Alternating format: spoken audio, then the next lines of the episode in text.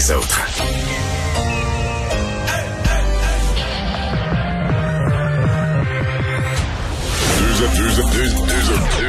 Deux animateurs cohérents, deux visions différentes. Une seule émission, pas comme les autres. Mario Dumont et Vincent Dessureau. Cube, Cube Radio. Et bonjour, bienvenue à l'émission. Bienvenue à Cube Radio pour euh, ces deux heures de revue de l'actualité euh, de cette euh, journée. C'est Alexandre qui est là aujourd'hui en remplacement de Vincent. Salut Alexandre. Salut Mario. oui, une, bon, une journée, disons, qui a pas mal de choses dans l'actualité, mais c'est parce qu'il se passe plein d'autres affaires, puis malheureusement, c'est un peu difficile de sortir de la COVID et de ses impacts sur nos vies. Et quand on regarde les chiffres, on se dit ouais, c'est pas les, disons les, mesures restrictives vont pas commencé à faire leur effet là. Hein? Non, pas du tout encore là, parce que c'est un nouveau record euh, aujourd'hui de cas, 1364, ce qui amène le nombre total de cas en haut de la barre de 80 000, là, 81 014 personnes infectées depuis le début de la pandémie, 17 autres décès, 36 hospitalisations là, qui s'ajoutent aujourd'hui. Donc c'est sûr que euh, c'est pas, ça continue d'être au cœur de l'actualité. On peut pas échapper à ces données là quand ça continue à augmenter comme ça, on est en plein dans la deuxième vague. D'ailleurs, le ministre de la Santé, Christian Dubé, qui a fait un point là, tout seul sur la crise, c'est rare qu'on le voit là euh, complètement seul, euh, sans être flanqué du docteur Horacio Arruda et euh, de, du premier ministre François Legault. conférence de presse avec la grosse table, il y en avait eu deux euh, hier, une à 13h, une à 17h, aujourd'hui il n'y en avait pas. C'est juste le, le, le, point, petit point de presse individuel pour faire le point, mais il n'y avait pas d'annonce ben, il peut pas en avoir tous les jours non plus, parce que hmm. là, à un moment donné, on va avoir fait ce qu'il y a à faire, puis il va rester aux gens à essayer de respecter ces, ces directives-là. C'est d'ailleurs pour ça qu'il prenait la parole aujourd'hui. Hein. Il voulait rappeler encore aux gens que la deuxième vague, elle est complètement différente de la première, qu'il y a encore des moyens euh, pour les Québécois de la casser si on respecte les règles sanitaires, qu'on se met tous ensemble. Il a encore une fois demandé à la population de rester chez elle, puis expliquer que euh, c'est des cas dans, qui ont été là, des contacts qui ont été faits dans les dix derniers jours, dont on voit maintenant les résultats dans cette augmentation euh, de la hausse de cas. On peut d'ailleurs l'écouter un peu plus tôt ce matin. Malheureusement, on avait raison. Et comme on est rendu aujourd'hui à 1300 quelques cas euh, aujourd'hui avec les statistiques d'hier, là, vous voyez bondir de plus de 10% les hospitalisations. Plus de 30 hospitalisations aujourd'hui. En une journée, là. Plus de 15 décès. Alors là, c'est plus uniquement de la théorie. Là. Ce qu'on vous dit depuis quelques semaines, étant ce qu'on vous disait qu'il allait arriver, même si les plus jeunes sont euh, plus impactés, mais la transmission communautaire finit par avoir un impact et euh, se répandre euh, dans les milieux de vie et où, où, on est très inquiet, où la population donc, euh, moi, j'ai été, Alex, très, même très content que le, ministre Dubé redise que on peut encore casser la, deuxième vague. C'est-à-dire que Bon, le nombre de cas est très élevé. On fait beaucoup de tests. En fait, hier, c'était une journée inquiétante parce qu'il y avait vraiment moins de tests. On est redescendu à 21 000 tests pour notre 1360 cas. Donc ça, c'est loin d'être positif. Mais le nombre d'hospitalisations, je comprends qu'il a multiplié par quatre en quatre semaines. Il a multiplié à peu près par depuis dix jours, euh, c'est 75% d'augmentation, même un peu plus. C'est, ça va vite, là. Mais c'est pas encore le débordement dans les hôpitaux. Je veux dire, il serait encore temps euh, de reprendre le contrôle sur la situation. Il serait encore temps là, de, de, de, casser la vague. Peut-être pas du point de vue du nombre de cas. On va avoir, quand tu vas regarder les courbes, il va y avoir un gros, euh, une grosse montagne au niveau des cas. Mais tu pourrais, au niveau des hospitalisations, on est encore quand même très, très, très en bas des seuils critiques qu'on a connus au printemps. Puis d'ailleurs, c'est un peu... Euh, il y a vraiment deux modèles. Là. Si on suit le modèle européen, il y a vraiment moins de morts, vraiment moins d'hospitalisations que le printemps passé, malgré une flambée des cas. En France, en Espagne, etc. Ben, au Royaume-Uni, c'est un peu plus difficile. Euh, mais euh, aux États-Unis, tu maintiens des taux, bon, beaucoup de cas, mais aussi un tu maintiens un taux de, de décès très élevé. Et c'est là que j'ai de la misère à situer le Québec. nous, euh, on est toujours le Québec, le Canada, on est toujours entre l'Europe et les États-Unis. Et dans ce cas-ci, euh, la deuxième vague, est-ce qu'elle va ressembler un peu plus à l'Europe? Beaucoup de cas, mais des jeunes, pas tant d'hospitalisation, etc. Ou est-ce qu'elle va ressembler plus aux États-Unis où finalement, ben, ce qu'on appelle la deuxième vague, mais dans le fond, c'est une, vague infinie qui se prolonge. La première a jamais vraiment euh, terminé, mais, avec, là, les États-Unis ont encore, euh, je sais pas, 1000 décès par deux, trois jours. C'est encore, euh, oh oui, complètement. encore récemment 700 quelques décès. C'est encore énorme le rythme auquel des gens perdent la vie. La barre des 210 000 euh, décès depuis le début de la pandémie a été franchie d'ailleurs aux États-Unis. Mais oui, c'est une bonne affaire. tu le disais que le, le ministre de la Santé appelle comme ça à casser la vague parce que c'est l'impact d'il y a dix jours, ce qui se passait, ce qu'on voit aujourd'hui dans la hausse de cas. c'est sûr que demain matin, après-demain, est-ce qu'on va voir tout de suite le résultat de ce, nouveau comme semi-confinement-là? Non, c'est sûr. Mais à un peu plus long terme, dans une semaine, un peu plus que ça, c'est là qu'on va peut-être voir les, les, les impacts on espère, positif des, des gestes barrières qui vont être respectés ou non par euh, l'ensemble de la société québécoise. Un des débats qu'ils ont eu aujourd'hui à l'Assemblée nationale porte sur l'alerte euh, l'alerte COVID, l'alerte fédérale. Le gouvernement hier qui s'y est rallié finalement après des hésitations. Mais il y a deux des partis, le Parti québécois et Québec solidaire, qui euh, donc qui sont ils veulent pas, ils veulent pas dire la phrase on est complètement contre parce qu'ils veulent pas être contre une mesure sanitaire, mais disons qu'ils se font tirer l'oreille. Ouais, parce qu'ils refusent d'en encourager le téléchargement. Là, c'est vraiment ce qu'ils disent. Ça a été déclaré d'ailleurs aujourd'hui là par le co-porte-parole de Québec solidaire, Gabriel Nadeau-Dubois, qui disait que lui-même c'est a pas installé encore sur son téléphone l'application euh, justement pour faire la notification d'exposition à la COVID-19, euh, mais il exclut pas de le faire. Il dit par contre qu'il veut être rassuré, euh, s'assurer que la santé publique rassure les Québécois euh, sur le choix de faire ça. Pascal Bérubé, lui... Euh, il, demande des données. Il faudrait que la santé publique nous fournisse des données supplémentaires. Euh, il m'a dit ça en entrevue ce matin, donc il n'est pas fermé. C'est pas les, reproches qu'il fait à cette application-là sont pas toutes fous. Là. Exemple d'une des craintes qu'il a ou que Québec solidaire ont, c'est que si tu tu peux avoir des faux positifs. Exemple, tu pourrais être en contact avec quelqu'un avec un gros plexiglas, donc le contact n'est pas réel. Mais comme vos selles vont être à proximité, les selles vont retenir, les, téléphones cellulaires vont retenir que oups, vous êtes en contact. Et donc là, tu reçois une alerte. Dans le fond, tu n'as pas été en danger, puis là, tu vas aller te faire tester pour rien. Donc engorger un peu Est-ce qu'on est qu'on augmente l'achalandage aux, euh, euh, bon, aux endroits où on fait des tests inutilement? Je pense que ça peut, ça peut arriver, c'est quelque chose qui peut exister. Mais là, Québec solidaire, on veut des données de la santé publique. Ce qui est pas clair, c'est bon, c'est souvent le cas, on réclame de la transparence, de la transparence, mais moi, ce que je vois, c'est que la santé publique compile des dizaines de données par région, par ci, par groupe d'âge. Mais là, on en demande plus, plus. Est-ce que, est-ce qu'à un moment donné, tu as des certaines données ou certaines statistiques qui existent même pas, ou qui sont même pas compilées, ou qui sont pas mises au propre, que localement, chacun dans son bureau en scribouille un peu, mais et là, est-ce qu'on va vraiment faire faire à, ce moment-ci de la paperasserie administrative à la santé publique pour compiler plus de... En tout cas, est-ce que... Parce que l'hypothèse serait qu'on cache des données dans la santé publique, qu'il y en a qu'on publie pas. Je suis pas si sûr de ça. Peut-être que oui, peut-être qu'ils ont raison, hmm. mais peut-être aussi que c'est juste des choses qu'on qu'on compile pas, on compile pas tout. Là, je veux dire, euh, c'est compiler des statistiques, c'est quand même c'est une c'est une œuvre en soi, c'est une tâche en soi. Il faut prendre le temps de le faire, il faut avoir du personnel pour le faire. Mais enfin, euh, au PQ, c'est plus un petit peu plus barbare, je trouve la position, parce que là on dit le, j'ai entendu, euh, j'ai lu Pascal Bébé parler. Non, notre position, on n'est pas contre, on est pour le libre choix. Ouais, puis ils ont déposé une motion aujourd'hui au Salon Bleu là pour s'assurer justement que les Québécois. Choix, mais là, le libre choix, je veux dire, un, c'est un libre choix, le gouvernement oblige personne. Donc, deuxièmement, bon là ils disent, eux ils vont plus loin, ils disent, mettons un employeur ou un, un établissement ou un commerce pourrait pas obliger les gens à la. Mais ça, je suis pas d'accord. Là, si quelqu'un décide, moi, si j'ai une boulangerie puis je décide, moi, regarde là, je veux que ma boulangerie on soit bien sécuritaire, puis j'oblige pour rentrer acheter du pain, vous allez me montrer que vous avez l'application je, sais pas. J'ai trouvé que le PQ, c'était une... Puis le libre choix, je veux dire, t'encourages les gens ou tu les encourages pas.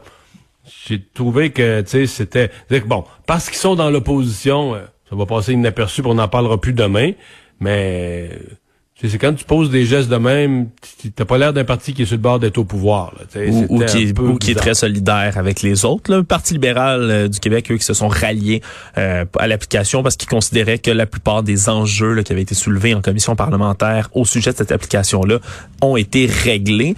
Mais euh, c'est sûr, là, il y a eu quelques données aussi. Là, ça coïncidait avec la, la, la santé le Canada qui révélait certaines données par rapport justement à l'application d'alerte COVID qui aurait été téléchargée 3,4 millions de fois depuis le, début de son lancement.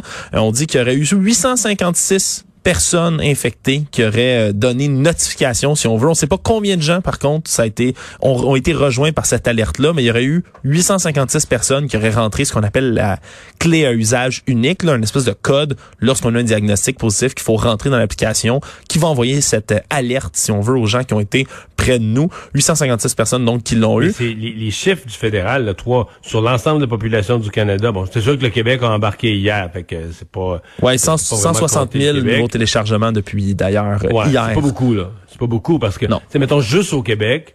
Pour avoir de l'impact, faudrait que ben, au moins 15-20% de la population qui embarque pour avoir le début d'un impact.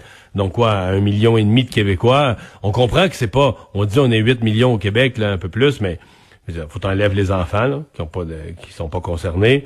Faut t'enlèves quand même des aînés hébergés, des aînés qui ont pas de cellulaire intelligent, qui ont pas de téléphone intelligent ou carrément qui ont pas de, qui sortent pas là, tu sais, qui vivent dans un dans un établissement, là, une résidence personne âgée ou un CHSLD ou qui sortent pas. Eux, ça les ça les concerne pas vraiment. De toute façon, il y aura pas de c'est pas de cette façon-là que dans leur con la pandémie. Donc, il y a quand même des groupes comme ça qu'il faut qu'on exclue. Mais dans le reste, je sais pas, le s'il reste un 6 millions de population active là, qui, qui, se promène, qui sort, mon avis, il faudrait que tu aies au moins, au moins un million et demi, deux millions qui la, qui la télécharge pour commencer à avoir un impact qui soit, qui soit un tant soit peu là, euh, significatif. Bon, euh, Monsieur Legault, euh, toujours à l'Assemblée nationale cet après-midi, Monsieur Legault, qui a, dans un moment quand même très solennel, j'oserais dire assez émouvant aussi, euh, offert au nom de la population du Québec, au nom du gouvernement du Québec et au nom, je dirais, des services publics du Québec, qui a offert ses excuses euh, pour le décès de Joyce Echaquan. Ouais, des excuses officielles, entre autres à la famille euh, de celle-ci qui, été qui est décédée là, récemment, euh, il y a un peu plus d'une semaine. Les funérailles d'ailleurs de cette femme, Joyce Echaquan, qui était célébrée à peu près au même moment aujourd'hui à Manawan. ça répondait à une demande qui avait été faite là, par les chefs Atikamek lorsqu'il avait eu là, une rencontre avec eux plus tôt cette semaine. On rappelle, c'est une mère de famille de 37 ans qui est décédée dans des circonstances là, horribles le service public québécois, selon le dire de François Legault, a failli à son devoir envers elle. Euh, ça faisait un petit bout déjà là, hier, M. Legault, qui précisait que le gouvernement cherchait un bon moment pour présenter des excuses. Ça a été fait là, cet après-midi. Euh, D'ailleurs, il faut le rappeler, la famille de, de Joyce Echaquan qui a retenu les services là, de l'avocat Jean-François Bertrand pour euh, réclamer justice. On entend entre autres déposer une plainte à la Sûreté du Québec, à l'ordre des infirmières, puis il y aurait peut-être le dépôt d'une poursuite au civil contre l'hôpital de Joliette qui pourrait survenir là, après l'enquête publique qui va être faite. Mm. Donc euh, c'est c'est pas une c'est pas une histoire qui est complètement finie. J'ai vu des gens sur les réseaux sociaux et j'étais tendais être d'accord avec eux là, qui disaient ben c'est très bien qu'au nom du peuple du Québec, du gouvernement dans son ensemble, François Legault euh, puisse euh, s'excuser. C'est très très solennel, très bien. Mais peut-être que l'administration locale des services de santé. parce que quand même, ces services-là et ces événements-là arrivent dans un établissement à l'échelle locale. Et euh, peut-être que ce serait bien que des excuses soient offertes là aussi. Évidemment, le fait qu'il y a une poursuite, là, si tu euh, il y a toujours une notion de la reconnaissance d'un blâme. On va probablement être prudent là-dessus. Mais sur le plan des symboles, il y aurait toute une logique à ce que l'établissement, localement aussi, euh, présente ses, ses excuses. Parce que T'as robot aller, euh, l'histoire robot finir devant les tribunaux, il y a une partie que tu pourras pas nier, là. Il y a des propos que tout le monde a entendu, il y a une partie qui, qui il y a une partie qui est clairement euh, établie. Alex, allons un instant aux États-Unis. Euh, la saga concernant la, la sortie d'hôpital hier du président Trump se continue. Et il y a entre autres là une flopée de sondages, quatre maisons différentes qui sortent des sondages. Tous vont dans le même sens que les, événements de la fin de semaine, plutôt que d'attirer de la sympathie au président, ont semblé l'affaiblir. Ouais, là, on parle de, plusieurs points d'écart, là. Euh, l'écart, donc, qui se creuse entre Joe Biden et Donald Trump, là. Le sondage de CNN SSRS qui donnait 16 points d'avance à Joe Biden. Ça, ça me paraît... Euh, tous les sondages donnaient 8-9 points il y a quelques jours d'avance, qui est déjà énorme. En politique américaine, c'est rare que tu aies un 16, on dirait que je décroche. Là. Ouais, mais ça dépend, ça dépend. Il y en a qui ont titré 12 NBC ou euh, le Wall Street Journal qui disait 14 euh, points. Eux, quant à eux, mais quoi qu'il en soit, il semblerait que le... Léger arrive à 10. Ouais, léger arrive à 10. 53-43, on dirait que ça me paraît plus... Euh, paraît un peu plus proche de... Ben, remarque, on sait jamais ce qui peut arriver, là. Oui, les sondeurs se sont trompés par le passé aussi. Il faut jamais sortir ça de l'équation. Là. Donald ça, Trump être imprévisible. Les sondeurs, les, sondeurs, la dernière fois, se sont trompés. les sondeurs, ce qui ont, c'est les analystes de sondage qui se sont trompés. Parce que hmm. les sondeurs donnaient à peu près un et demi, deux points, deux points et demi d'avance à Hillary Clinton. elle a gagné par deux points. Avec les sondeurs étaient pile poil.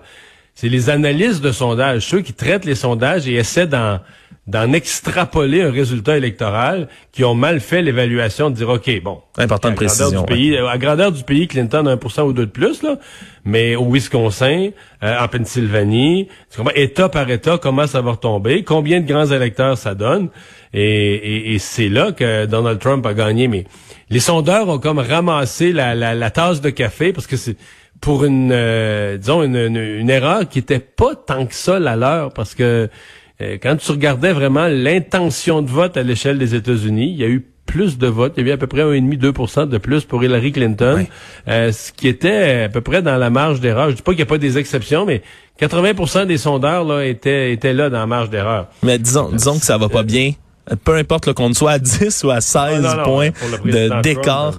En ce moment, c'est une situation catastrophique. D'ailleurs, sa campagne qui essaie de, de si on veut, là, de, de, ramasser les pots cassés, de les réparer un tout petit peu, euh, puis qui ne cesse d'enchaîner les publications dépeignant Trump comme un héros qui aurait battu le virus chinois, là, évidemment, là, qui a tendance à appeler le, le, China virus au lieu euh, de la COVID-19. D'ailleurs, Mario, là, je ne veux pas le montrer à nos auditeurs, mais je veux le faire entendre parce que c'est ça qui vaut la peine. Donald Trump qui a partagé plutôt là euh, le vidéo de son retour à la Maison Blanche de Marine One, l'hélicoptère ah présidentiel. Il faut que je le fasse écouter, je le décris rapidement. L'hélicoptère qui débarque lentement. Donald Trump qui débarque sur le, le tarmac de la Maison Blanche, qui marche, qui salue, confiant. Écoutez cette musique là, là, c'est digne d'un spectacle de télé vraiment.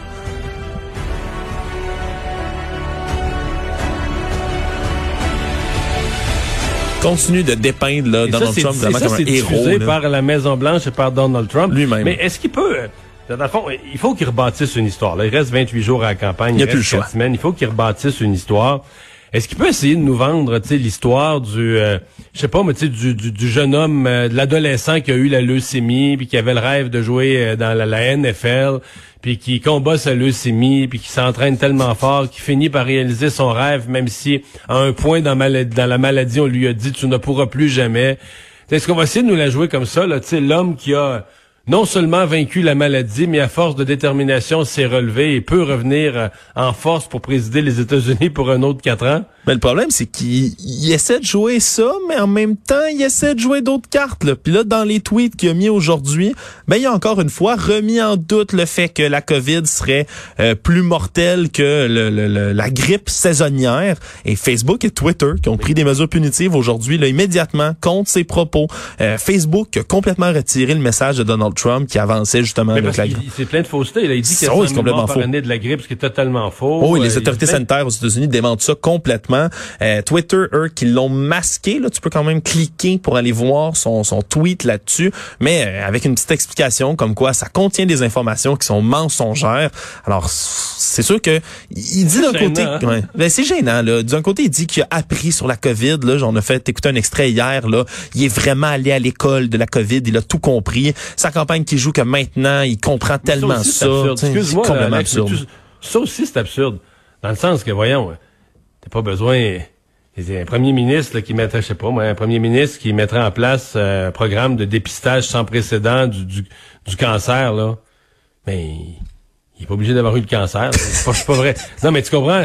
t'écoutes, ben non, t'écoutes les experts euh, tu, qui te disent voici ce qui devait. Je sais pas, mais par exemple, le programme de, de, de cancer du sein, là, on a mis on a mis en place au Québec des dépistages massifs avec des campagnes, de l'information, tout ça.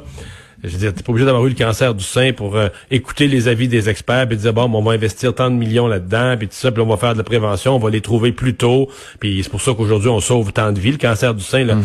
j'ai pas les chiffres devant moi, mais son taux de mortalité a décru d'une façon spectaculaire. Mais c'est pas vrai que pour le pour faire ça, pour mettre pour donc dans le cas de la, de la COVID, il avait les meilleurs experts, le docteur Fauci, tous les autres, la CDC, c'est les meilleurs experts au monde. Il y avait tout ça à portée de la main.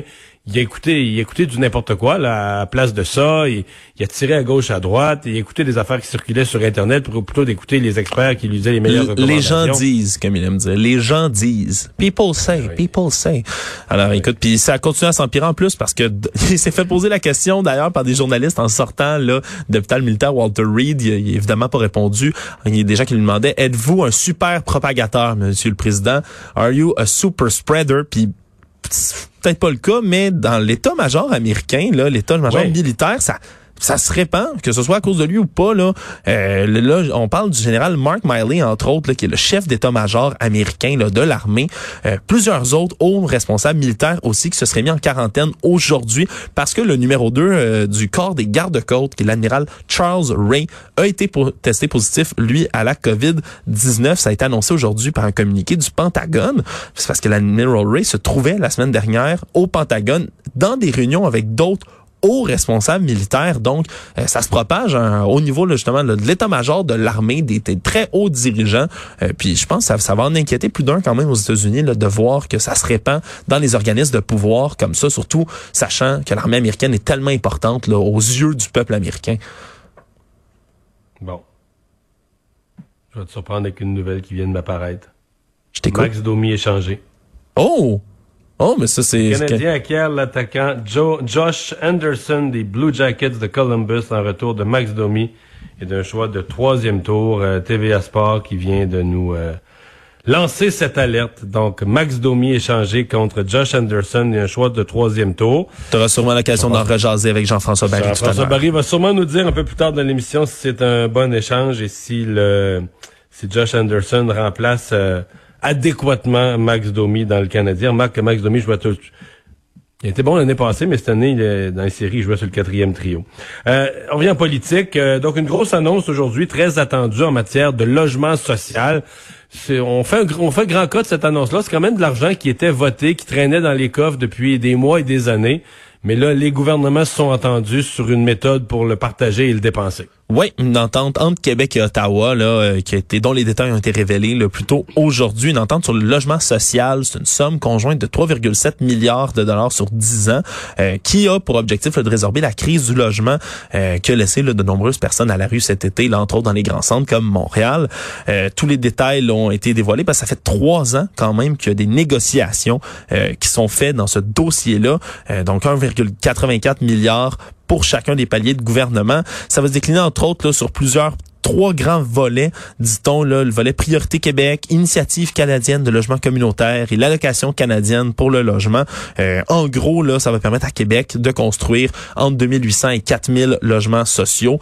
Également 2,2 milliards dans tout ça qui va servir à rénover les habitations à logement à loyer modique là, qui sont inutilisables en ce moment, les HLM. Euh, ça va augmenter donc le parc immobilier. Québec qui vont bénéficier d'un droit de veto dans tout ça pour sélectionner les projets qui vont être financés donc une entente là, qui va euh, qui va venir aider euh, probablement dans ce dossier-là. Merci beaucoup.